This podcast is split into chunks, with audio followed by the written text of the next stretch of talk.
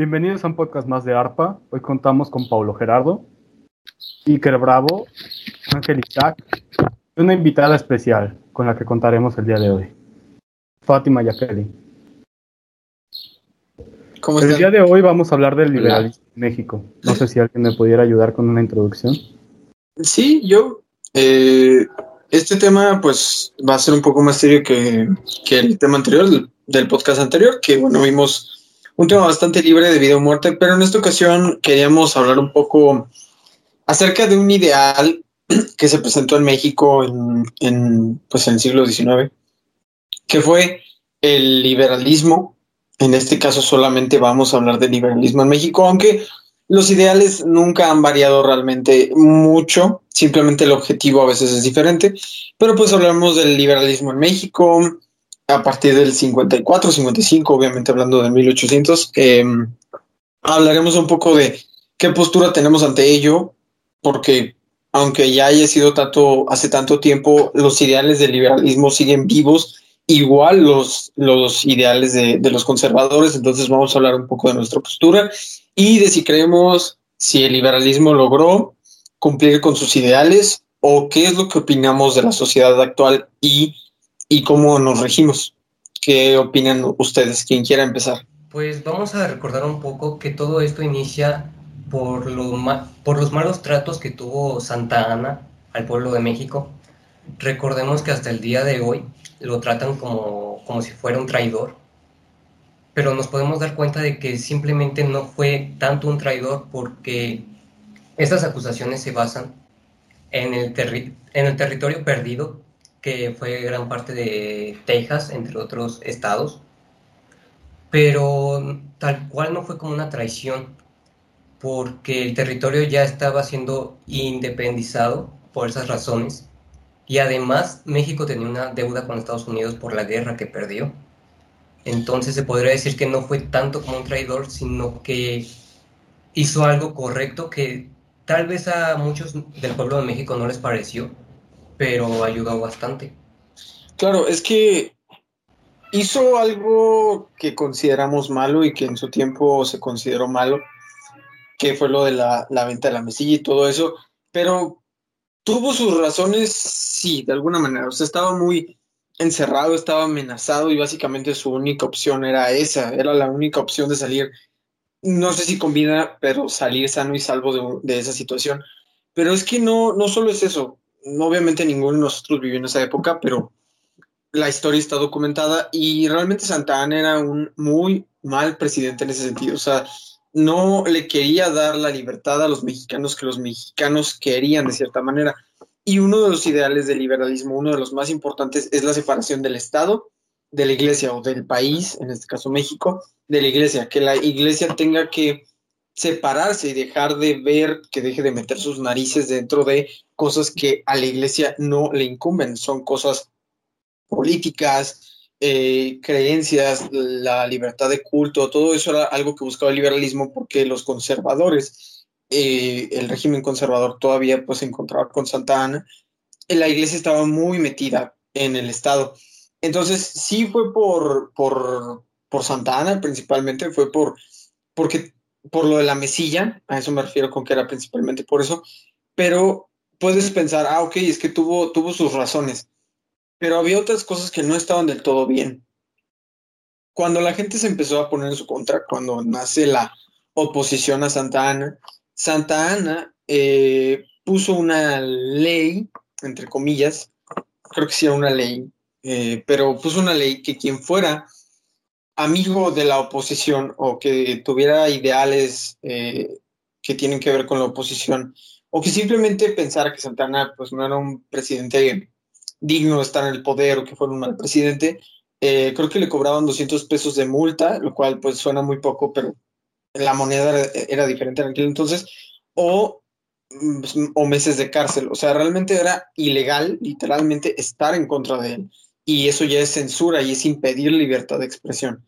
Entonces, obviamente, en el 54, 55, en el 1800, eh, cuando los liberalistas comienzan la revolución de Ayutla, que fue principalmente para sacar a Santana del poder, pues obviamente Santana, si en la ocasión donde Estados Unidos lo tenía acorralado, vendió la mesilla, mm, era muy poco probable que hiciera algo si el pueblo lo tenía acorralado. O sea, y, justamente eso fue lo que pasó.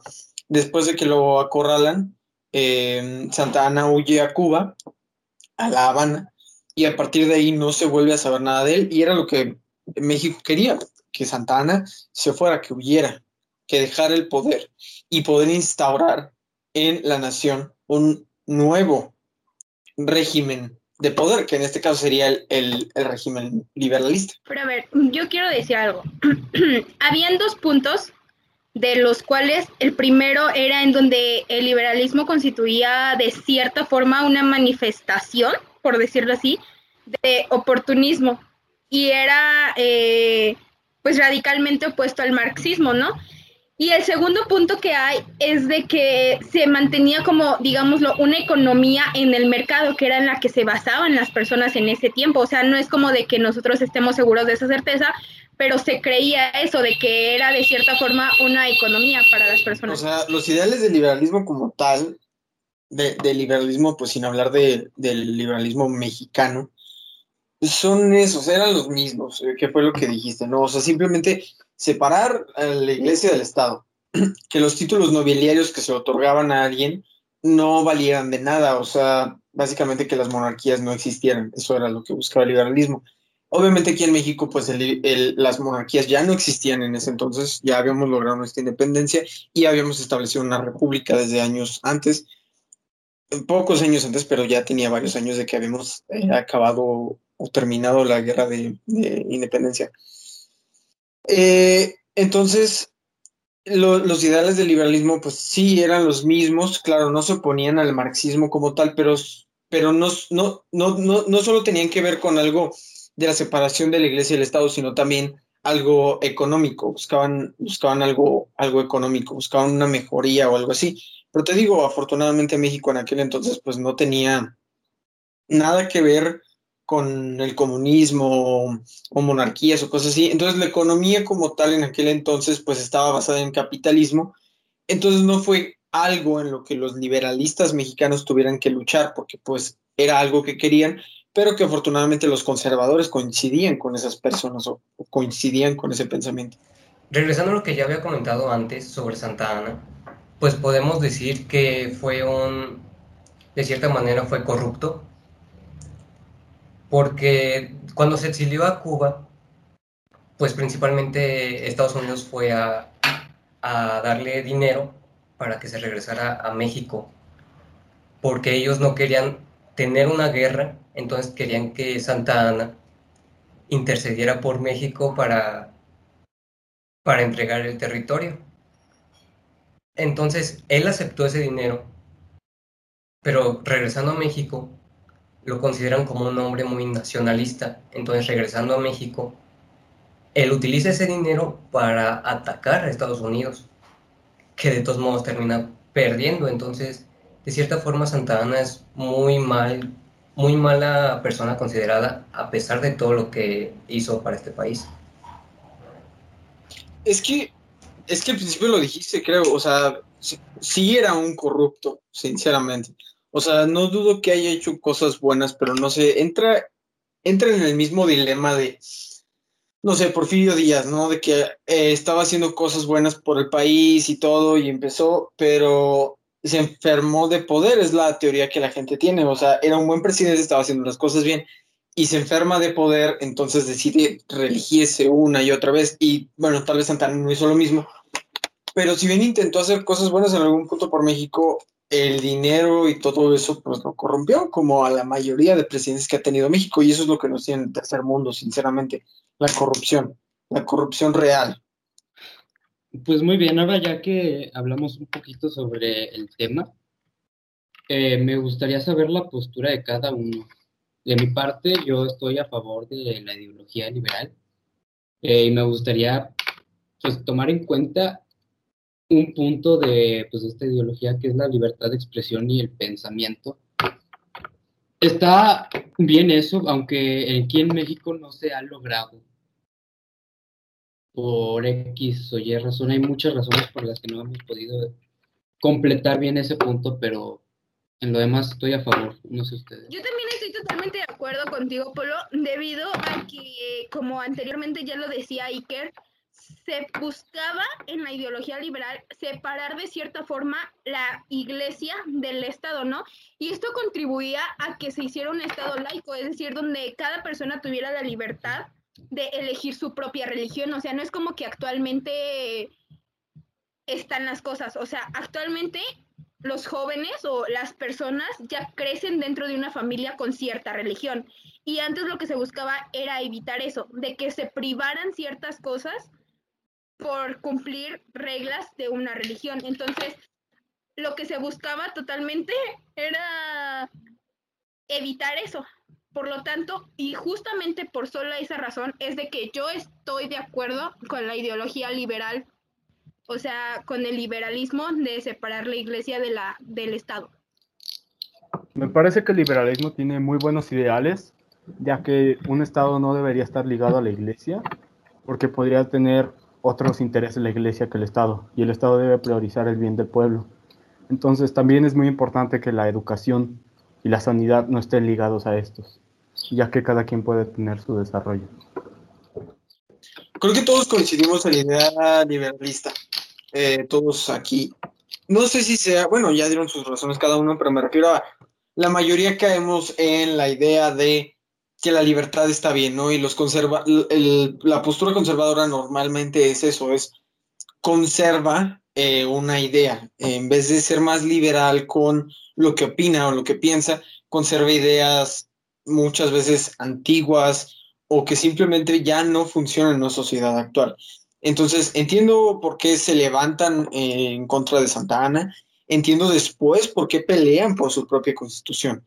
Entonces, después de que Benito, bueno, em, creo que no lo mencioné, pero para quien quiera un poco más de contexto de la historia, Félix Zuloaga en el año 57, después de que Benito Juárez, bueno, con, todo, con, con todos los demás, con Ignacio Comonfort, con Juan de Álvarez, con todos ellos, promulgan la nueva constitución mexicana de 1857, Félix Zuloaga la desconoce, desconoce la constitución, desconoce los ideales liberalistas y hace su propio plan, el plan de Tacubaya. Entonces, como Benito Juárez y todas estas personas de los ideales liberalistas habían impuesto su gobierno, un gobierno provisional, jamás con un gobierno totalmente oficial, era provisional.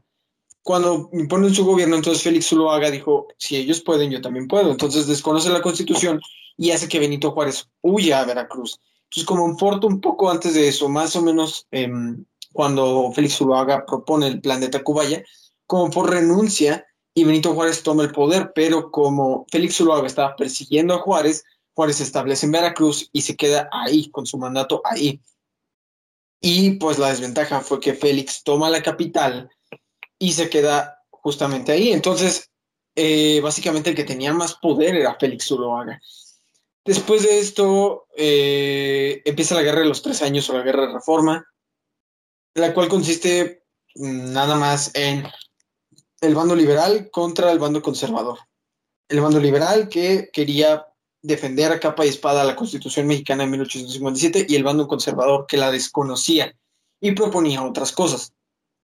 Obviamente, como sabemos, en 1860 el ejército liberal derrotó al ejército conservador y lo derrotó por completo entonces, para el año 61, Benito Juárez toma el poder de una vez por todas en, no solo en la capital, sino en el país. Benito Juárez se hace el presidente de México, pues de manera oficial, ¿no? O sea, ya no era de que tenemos dos presidentes, sino que realmente Benito Juárez toma el poder real y, y toma lo que es a la República Mexicana.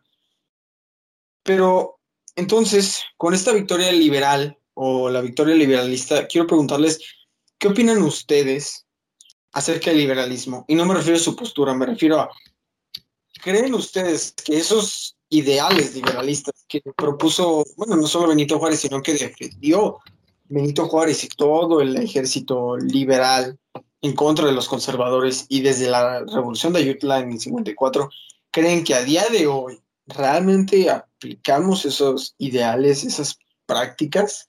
Pues yo creo que el liberalismo sí se practica, pero hay algunas excepciones. Por ejemplo, lograron separar a la iglesia del Estado, pero el presidente que llegamos en esto ahora basa mucho sus decisiones en santos y, y en la religión.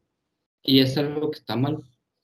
Pues mira, en una opinión personal, eh, bueno, ya dije que todos caemos como en la idea del liberalismo. Me refiero a, en lo que dijiste de, de, que el liberalismo sí se aplica, pues claro que se aplica, ¿no? O sea, la gente que hizo la constitución de 1857 la hizo con ideales liberalistas. Fue una constitución con la que vivimos durante décadas. Creo que fue hasta después del 1900, cuando fue la segunda constitución, bueno, la última constitución como tal, este, promulgada. No me acuerdo bien, sinceramente no me sé la fecha exacta de esa segunda constitución, pero cumple esas mismas ideas liberalistas que tenía la primera. ¿Se logró separar a la iglesia del Estado? Sí, pero hay algunas cosas como los colegios o simplemente la libertad de culto. La gente muchas veces cuando no crees en Dios o, cosas así, eh, no te dan esa libertad de culto. O si tienes otra religión, no te dan esa, esa libertad de, culto. Me refiero a no que sean racistas, porque no se le llama así, pero sí discriminan a la gente que tenga otro tipo de pensamiento. Creen que por ser ateo, entonces eres una mala persona. Entonces, como, eh, eh, como tú eres una mala persona, no es libertad de culto. Y normalmente la gente que piensa así es gente conservadora. Entonces, como tal, el Estado se separó de la iglesia, sí, hay una mm, tendencia mayor al liberalismo, sí, pero siempre habrá, gente con ideales conservadores y creo que en eso se mantiene nuestro país. Pues yo creo que el liberalismo como tal lo tenemos presente en nuestras vidas al, día de hoy, pero de una forma no como se esperaba desde ese entonces, porque si bien el Estado está separado de, de la Iglesia y, y no tienen tantos privilegios como lo tenían antes. Tenemos un, un gobierno también que es corrupto y que no cumple con todos los estándares que, pues, de cierta manera se pretendían tener en, en aquella época. Pues realmente me doy cuenta que es difícil discutir de estos temas porque todos caemos en lo mismo. Si uno de nosotros fuera conservador, bueno, tal vez la plática hubiera sido un poco diferente de ventajas y desventajas y todo eso, pero hablamos sobre todo de los ideales liberalistas puros del mexicano en aquel entonces y creo que sí se lograron. Como una conclusión, creo que sí se lograron, creo que una creo que fue una batalla bien ganada. Sinceramente estoy en contra de los conservadores, no de las personas, simplemente de la ideología conservadora. Estoy en contra de mantener esa idea de que la iglesia tiene que estar sobre el Estado y tiene que manejar dinero.